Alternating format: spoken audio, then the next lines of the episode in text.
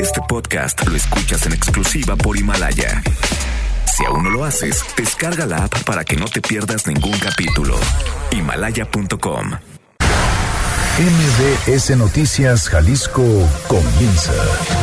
Acompaña al periodista Víctor Magaña y entérate al momento de lo que pasa en Jalisco. Las portadas del día.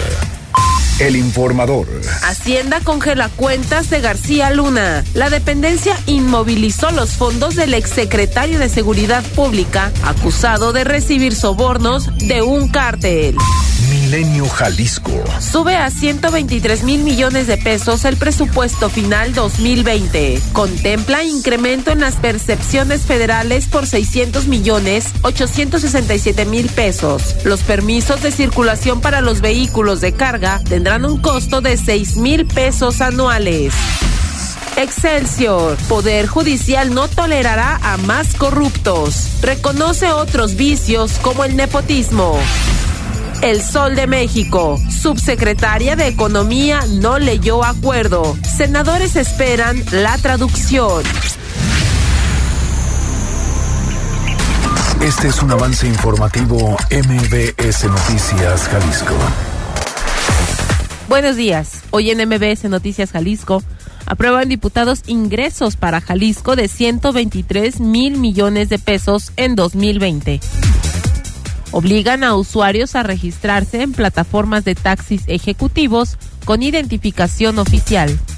Jalisco vuelve a remontar en homicidios dolosos durante noviembre. Se detuvo un incremento de 18% entre octubre de noviembre. Por aumento de casos de menores con algún daño renal, realizarán estudios a niños de educación básica. En lo que va del año se registran ocho casos de influenza en la entidad. Firman acuerdo para convalidar certificados de helicópteros rusos. Alumnos de secundaria abarrotan palco en la presentación de EduTubers. Y se hizo entrega del kit invernal Jalisco Te Reconoce para adultos mayores. De esto y más en un momento.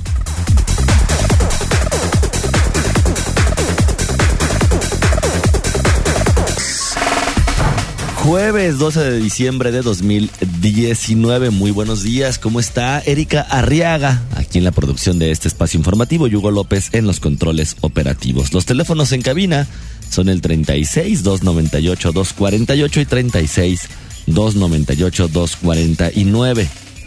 Las redes sociales, arroba MBS Jalisco en Twitter, MBS Noticias Jalisco en Facebook y mi cuenta personal, arroba semáforo en Ámbar. Hay mucha información para usted el día de hoy. Oiga, tome, tome sus precauciones, por favor. El día de hoy están anunciando una manifestación a las 9 de la mañana en Periférico Norte.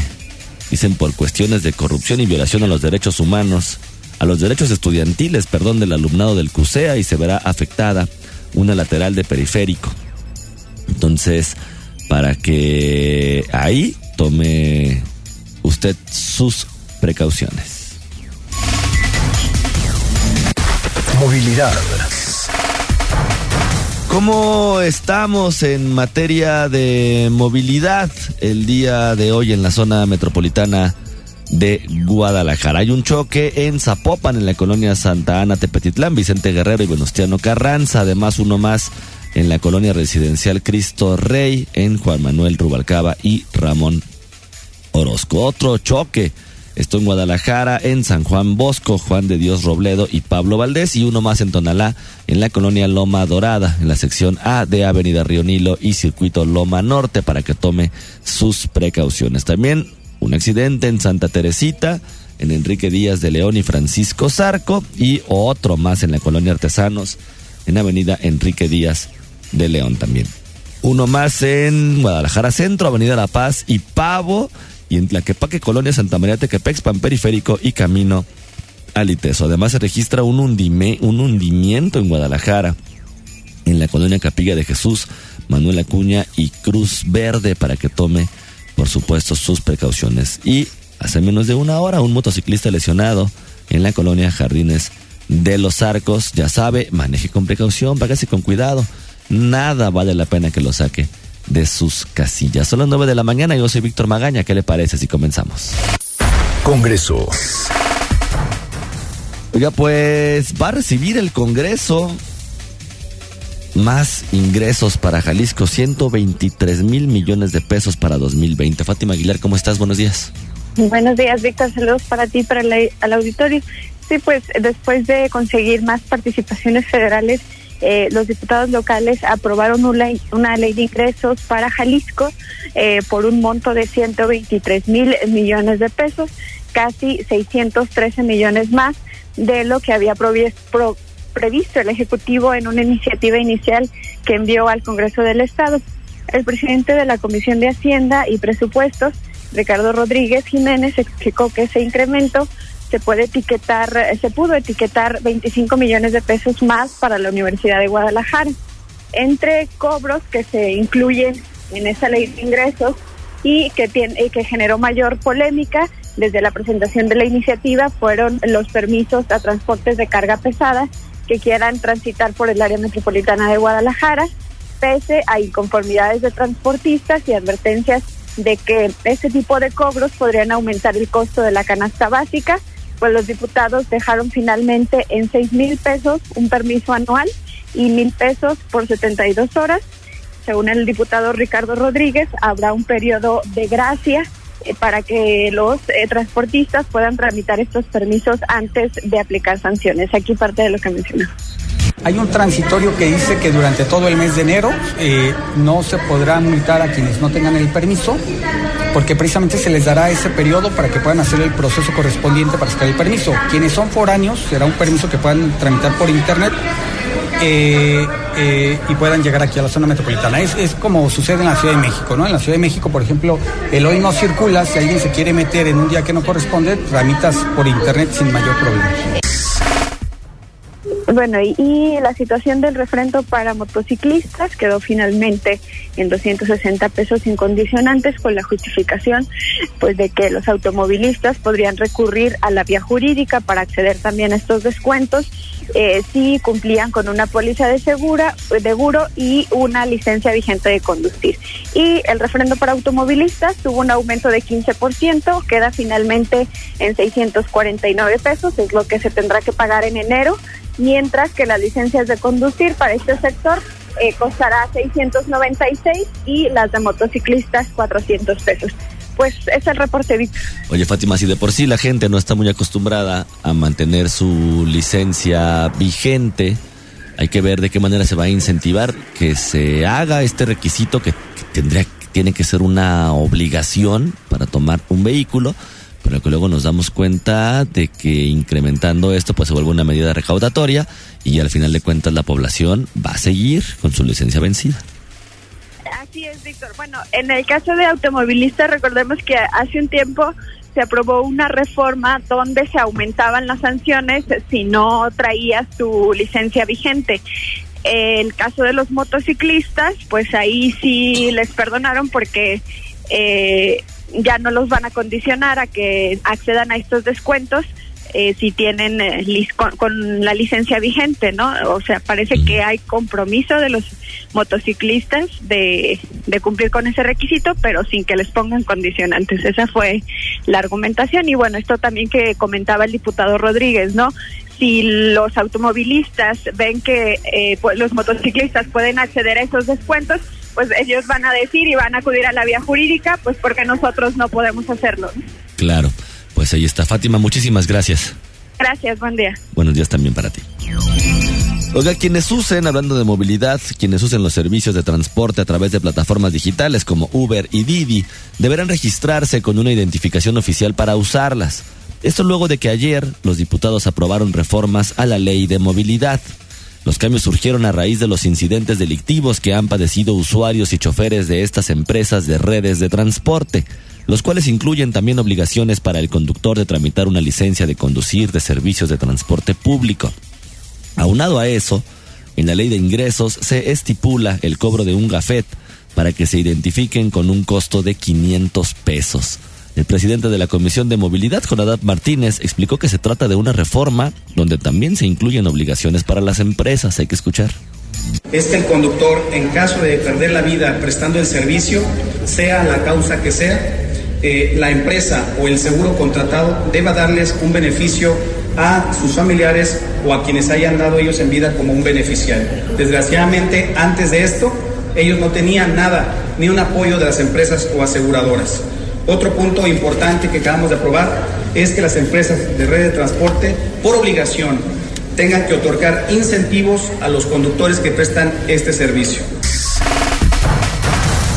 El pago al beneficiario del conductor que pierda la vida en la prestación del mismo del servicio será de 10.138 pesos y aunque inicialmente la reforma estipulaba apoyar a los choferes con el pago del 50% del deducible en caso de accidentes, bueno, pues esto se eliminó.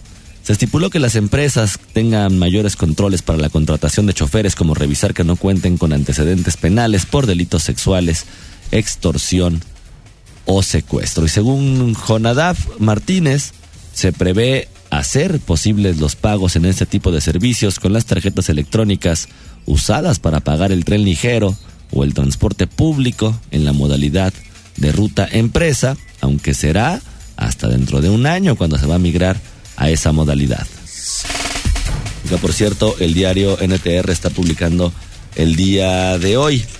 Macedonio Tamés Guajardo, titular de la Coordinación General Estratégica de Seguridad del Estado, negó rotundamente que en Jalisco haya una situación de riesgo por robo de niños. El funcionario dijo que el caso de Alan Mauricio Villanueva, el niño que fue plagiado el 3 de diciembre en la colonia Eleodoro Hernández Loza, en Guadalajara, es un caso aislado y que los rumores esparcidos por redes sociales son falsos. Acusó, imagínese, acusó a los adversarios políticos e incluso al crimen organizado de montar un ataque contra las instituciones mediante la difusión de esas historias. Ayer, sin embargo, la Comisaría de Seguridad Pública de Tonalá reportó la detención de un hombre que trató de llevarse a una niña de nueve años en la colonia Salatitán. El detenido de 36 años fue señalado de forzar a la menor de edad para irse con él en un vehículo Nissan Versa por el cruce de las calles Abascal y Sousa y Huertas, donde policías municipales lo aprendieron luego de recibir un reporte. Respecto al caso de Alan, cumplió ya ocho días. El menor fue plagiado en presencia de su madre por el cruce de las calles Hacienda, La Calera y Egipto. Y dice Macedonio, como autoridad, niego categóricamente que se estén robando niños en Jalisco. Es un rumor perverso e infame que están soltando no sabemos quiénes, que pueden ser desde adversarios políticos hasta esquizofrénicos, hasta gente de la delincuencia. Hay, como todo mundo sabe, un caso aislado de un niño desaparecido que es único y no se está dando esto en forma genérica ni cotidiana. Imagínese nada más usted. es bien sabido, también es una realidad, es bien sabido que cuando surgen informaciones de este tipo o de violencia en, el, en la ciudad, en el estado, como el caso de los bloqueos, el caso de alguna balacera, de múltiples asesinatos, se incrementan hasta en un 70-80% las famosas llamadas de extorsión o estos grupos o estos mensajes de WhatsApp donde terminan pues generando más miedo o, más eh, histeria colectiva a la población. Pero ya llegará a decir al punto de que son los adversarios políticos, bueno, comisario, sé que encargado de seguridad. Pues, ay, ¿qué le dijo? Vamos a una pausa y regresamos. Noticias MBS por Exa FM 101.1, aquí en Guadalajara. Ya volvemos. Estás escuchando MBS Noticias Jalisco con Víctor Magaña. Seguridad. 9 de la mañana con 19 minutos. Regresamos a cabina de MBS Noticias Jalisco. Oiga, el Instituto de Información Estadística y Geográfica de Jalisco, conocido como el IEG, informó sobre un nuevo incremento en la incidencia del homicidio doloso, pues pasó de 191 carpetas de octubre a 226 en noviembre, es decir, un aumento de 18.32%. El número de carpetas de investigación de noviembre es la misma cantidad de las reportadas en marzo, mayo y junio. Los meses con mayor cantidad fueron febrero con 261 y septiembre con 247. Los meses con menores números fueron agosto con 196 y octubre con 191. De enero a noviembre se contabilizan 2.465 homicidios. Por otra parte, en los delitos se estimó una disminución de la incidencia delictiva en Jalisco que estimó en 17.6% de decremento con respecto al mes de octubre. En dicho mes contabilizaron 7.556 frente a las 6.232 carpetas de investigación en noviembre. Se destacó un 83.9% de la incidencia delictiva que ocurrió principalmente en el área metropolitana de Guadalajara, el resto al interior del estado. Los tres delitos en el área metropolitana que tuvieron la mayor incidencia en el mes fueron el robo a persona con 987 reportes, el robo a vehículo con 950 y el robo a negocios con 866. Del robo a personas estimaron 16 carpetas presentadas cada 24 horas en Guadalajara, en Zapopan 6, en Tlaquepaque 4, Tonalá 3 y Tlajomulco 2. Educación. Y alumnos de secundaria abarrotaron el día de ayer palco en la presentación de unos edutubers. Adrián Montiel, ¿cómo estás? Buenos días. Muy bien, Víctor, muy buenos días a ti también para el auditorio. Y mira, como comentas, ayer cientos de estudiantes de secundaria abarrotaron las butacas del Palacio de la Cultura y los Congresos, el palco, en la presentación del programa Recrea Day del gobierno estatal, donde presenciaron a los llamados edutubers como Julio Profe y Marisol Maldonado. Los alumnos consultan los videos de estas figuras públicas para resolver dudas sobre matemáticas, álgebra e incluso sobre ingeniería y que los ayuda a sus tareas escolares. El titular de la Secretaría de Educación, Juan Carlos Mont, Juan Carlos Flores, explicó la finalidad de este programa. Escuchemos. En el caso de los niños, de los jóvenes de secundaria, nos interesa mucho estimular su visión desde ahorita sobre la vocación que van a encontrar en los próximos años. Estamos en un mundo muy cambiante y el evento se trata de ponerlos en contacto con las nuevas profesiones, con las profesiones del futuro, que se preparen precisamente para ese nivel de incertidumbre profesional que van a encontrar eh, y la competitividad global a la que van a enfrentar de acuerdo con el secretario de Educación, a través del show dedicado a los alumnos principalmente de tercero de secundaria, se les muestra la dinámica del mundo, cómo entenderla en un contexto global, a través de buenos contenidos para su formación, además de conseguirlos de manera segura, sin riesgos.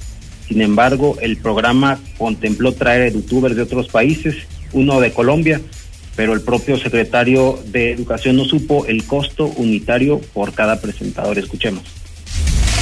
Bueno, el costo por el youtuber no, no lo tengo en la mano, con todo gusto se los podemos hacer. Este es un evento netamente transparente, pero insisto, nosotros nos focalizamos mucho en el, en el costo por alumno, porque es eh, la, manera en que podemos cuantificar eh, el equilibrio entre calidad y cobertura. Eh, vamos a terminar impactando a más de 19 mil eh, jóvenes de secundaria y además tiene una estrategia de efecto multiplicador. las actividades y los mensajes que se dan están de la mano para que lleguen a impactar a otros niños. Llevar a cada estudiante a palco costó 500 pesos, alrededor de 500 pesos, y que incluye el traslado, un box lunch, el material de los talleres y pues los honorarios de este youtuber y el taller estuvo impartido después de las conferencias. En otro tema, el secretario Juan Carlos Flores refirió las prioridades del presupuesto para 2020. Escuchemos. Bueno, eh, la infraestructura sigue siendo una de ellas, la conectividad es la otra. Eh, el dinero que se va a invertir en, conectividad, eh, si bien no es exclusivamente educación, creemos que somos los principales beneficiados. las 7.270 escuelas que se van a ver beneficiadas, pues impactarán a prácticamente nuestros 2 millones de alumnos.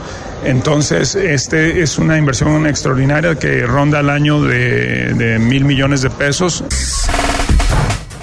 Para la infraestructura escolar se recibirán 400 millones de pesos del Fondo para Infraestructura y para nómina no habrá modificaciones en los niveles de educación básica, a excepción del nivel preescolar, donde incrementó la matrícula. Pues hasta aquí el reporte, Víctor. Adrián, muchísimas gracias. Muy buen día, muchas gracias. Buenos días también para ti. Y por un aumento de casos de menores con algún daño renal van a realizar estudios a niños de educación básica. Erika Arriaga, ¿cómo estás? Buenos días. Buen día, Víctor. Buen día al auditorio. Así es, con un convenio entre la Universidad de Guadalajara con las secretarías de Educación y Salud en la entidad. Se llevará a cabo el estudio llamado Metodología de Tamizaje y Control de la Enfermedad Renal Crónica en Escolares. El objetivo de este programa es crear una política pública del sector salud y educativo para prevenir las enfermedades renales crónicas que se registran en el Estado. Para este año, la meta es determinar el daño renal en 49.598 estudiantes de educación básica y media en los siete municipios jaliscienses de la ribera de Chapala como Jamay, Ocotlán, Poncitlán, Chapala, Jocotepec, Tuxcueca y Tizapán el Alto. El secretario de Educación en la entidad, Juan Carlos Flores Miramontes, indicó que ya se realiza la primera etapa del tamiz en menores del municipio de Poncitlán. Escuchemos al funcionario. Y sin duda, eh, como lo hacemos en el proyecto educativo, eh, ponemos mucha atención a todos los programas de pilotaje y este no va a ser la excepción porque creemos que es una herramienta excelente si lo podemos operar de manera eficaz y oportuna en la Secretaría de Educación, podemos a colaborar de mejor manera cuando esto se realice en el resto de los municipios que están en la ribera de Chapala. Por su parte, el profesor investigador del Departamento de Salud Pública del Centro Universitario de Ciencias de la Salud de la UDG, Felipe Lozano, refirió que sobre las causas de esta enfermedad, desde la década pasada se ha focalizado en localidades de esta zona. Son multifactoriales e involucran también a la desnutrición. El tamizaje se iniciará en escuelas cercanas a la ribera del lago, que abarca una población de 49.598 niños, y este iniciará en 2020 y llevará todo el año para realizar la primera etapa del estudio, que involucra una toma de orina y de ahí los que tengan una alteración sigue un estudio de sangre cuyos resultados serán entregados a los padres de familia, quienes deben autorizar la realización del tamizaje.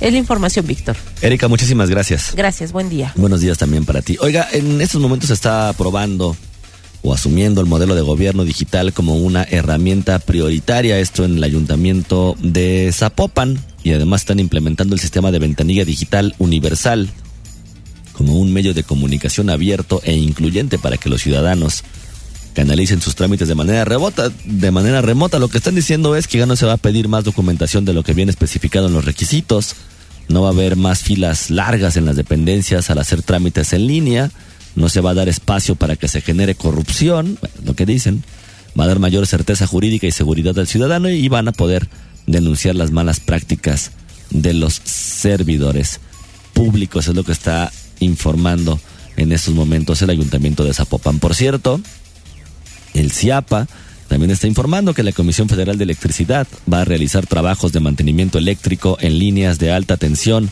a partir de las 11 de la mañana de este jueves. Por tal motivo, se va a suspender el suministro de agua potable en las colonias Italia Providencia, Juan Manuel Vallarta, Lomas Altas, Lomas de Guevara, Lomas de Providencia, Los Pinos, Prados Providencia, Providencia en su cuarta sección, Santa Rita, Terranova, Vallarta Norte, Villas de San Javier, esto en Guadalajara. Y en Zapopan, Arcos Vallarta, Jardines Vallarta, Jocotán, Paseo Universidad, Rinconada del Bosque, Villas Vallarta. Una vez concluidos los trabajos y de no presentarse algún contratiempo, se va a reanudar el suministro paulativamente durante la mañana de este viernes 13 de diciembre para que tome ahí sus precauciones. Son 9 de la mañana con 27 minutos. Oigan, lo que va del año, hay 8 casos de influenza en la entidad. ¿Cómo estamos a diferencia del año pasado en, el mismo periodo de tiempo? Ahorita le cuento. Noticias MBS Jalisco por XFM 101.1. Regresamos. Síguenos en nuestras redes sociales. MBS Jalisco en Twitter MBS Noticias en Facebook. Salud. El titular de la Secretaría de Salud en Jalisco, Alfonso, Alfonso Petersen Aranguren, informó que a la fecha se tiene registro de solamente ocho personas con influenza, un caso menos que el año anterior y de acuerdo al mismo periodo. Explicó que la dependencia a su cargo está priorizando a los sectores más vulnerables de la población para la aplicación de esta vacuna contra la influenza. Escuchemos que esta vacuna no es una vacuna que previene la enfermedad. O sea, no es que si te la pones no te va a dar. El tema es que si te pones la vacuna, la enfermedad puede ser menos grave de lo que puede haber sido si no te pones la vacuna. Es por eso que estamos priorizando a los grupos no vulnerables, eh, entre los que sobresalen las mujeres embarazadas, los niños entre cinco meses, eh, seis, perdón, seis meses y cinco años, los adultos mayores de 60 años, todo el personal médico y por supuesto los grupos que tienen ah, especial eh, daño, por ejemplo, pulmonar, cardiovascular, no diabéticos e hipertensos. Agregó que a nivel nacional Jalisco ocupa el lugar 19 en cuanto a número de casos y esto lo atribuye a que ha habido una muy buena respuesta por parte de la gente en el sentido de la vacunación. Explicó que al momento se tienen dos casos de influenza H3N2, dos casos de H1N1 y el resto de influenza B y ninguna defunción. Se espera que para el 31 de diciembre se llegue al 70% de la aplicación de vacunas. Y en coordinación del gobierno del estado y el municipio de Zapopan se entregó el kit invernal como parte del programa Jalisco Te Reconoce para adultos mayores. Este consiste en una pulsera de identidad, lentes oftálmicos, calzado, complemento alimenticio, medicamentos del cuadro básico y aparatos funcionales. El secretario del Sistema de Asistencia Social del Estado de Jalisco, José Miguel Santos Cepeda, menciona que este programa surge después de que un estudio realizado por la Organización de las Naciones Unidas revelara que dentro de los próximos 20 años el área metropolitana de Guadalajara será habitada mayormente por adultos mayores, por lo que se busca satisfacer las necesidades de estos. Explica que la pulsera de identidad cuenta con un número que registra los datos de los portadores de esta para ser identificados con facilidad. Escuchemos. A partir de esta pulsera, si alguno de ustedes, Dios no lo quiera, ¿no? Tiene un accidente, se pierde por ahí, con este número la persona que sea portadora, nosotros vamos a poder identificar nombre, dirección, teléfono y poderlos contactar a través de los servicios de emergencia con sus familiares lo más rápido posible. Durante esta entrega se van, o se beneficiaron, mejor dicho, a 2.200 adultos mayores de 65 años que viven en el municipio de Zapopan. Oiga, le recuerdo que hoy la Cineteca de la Universidad de Guadalajara comienza con su ciclo gratuito ahí en la pantalla Bicentenario de la saga de Star Wars. El día de hoy a las 6.30 de la tarde estarán proyectando el episodio 1, La amenaza fantasma, y el episodio 2 a las 9 de la noche, el ataque de los clones. Del día de hoy hasta el miércoles 18 de diciembre estarán pasando las 10 películas que preceden justamente a la que se estrenará la madrugada del 19, el ascenso de Skywalker, el episodio número 9, que también estará ahí en la Cineteca. Así que ya sabes, si usted es fan de esta saga, si es fan de la ciencia ficción, de los efectos especiales, bueno, pues aproveche que va a estar completamente gratis ahí en la Cineteca. Son 9 de la mañana con 36 minutos. Yo soy Víctor Magaña, como siempre ya sabe. Le deseo que pase usted. Oiga, bueno, antes de hacerlo un bonito día, nos dicen aquí en redes sociales. Ya me estoy preparando un café con aroma de guayaba y nuez, dicen en redes sociales. ¿Alguien gusta? Bueno, pues nos hubieras avisado antes, María Elena, para haberte pedido la dotación. Pero disfruta el café y como siempre ya sabe, ahora sí, pase usted un muy bonito día.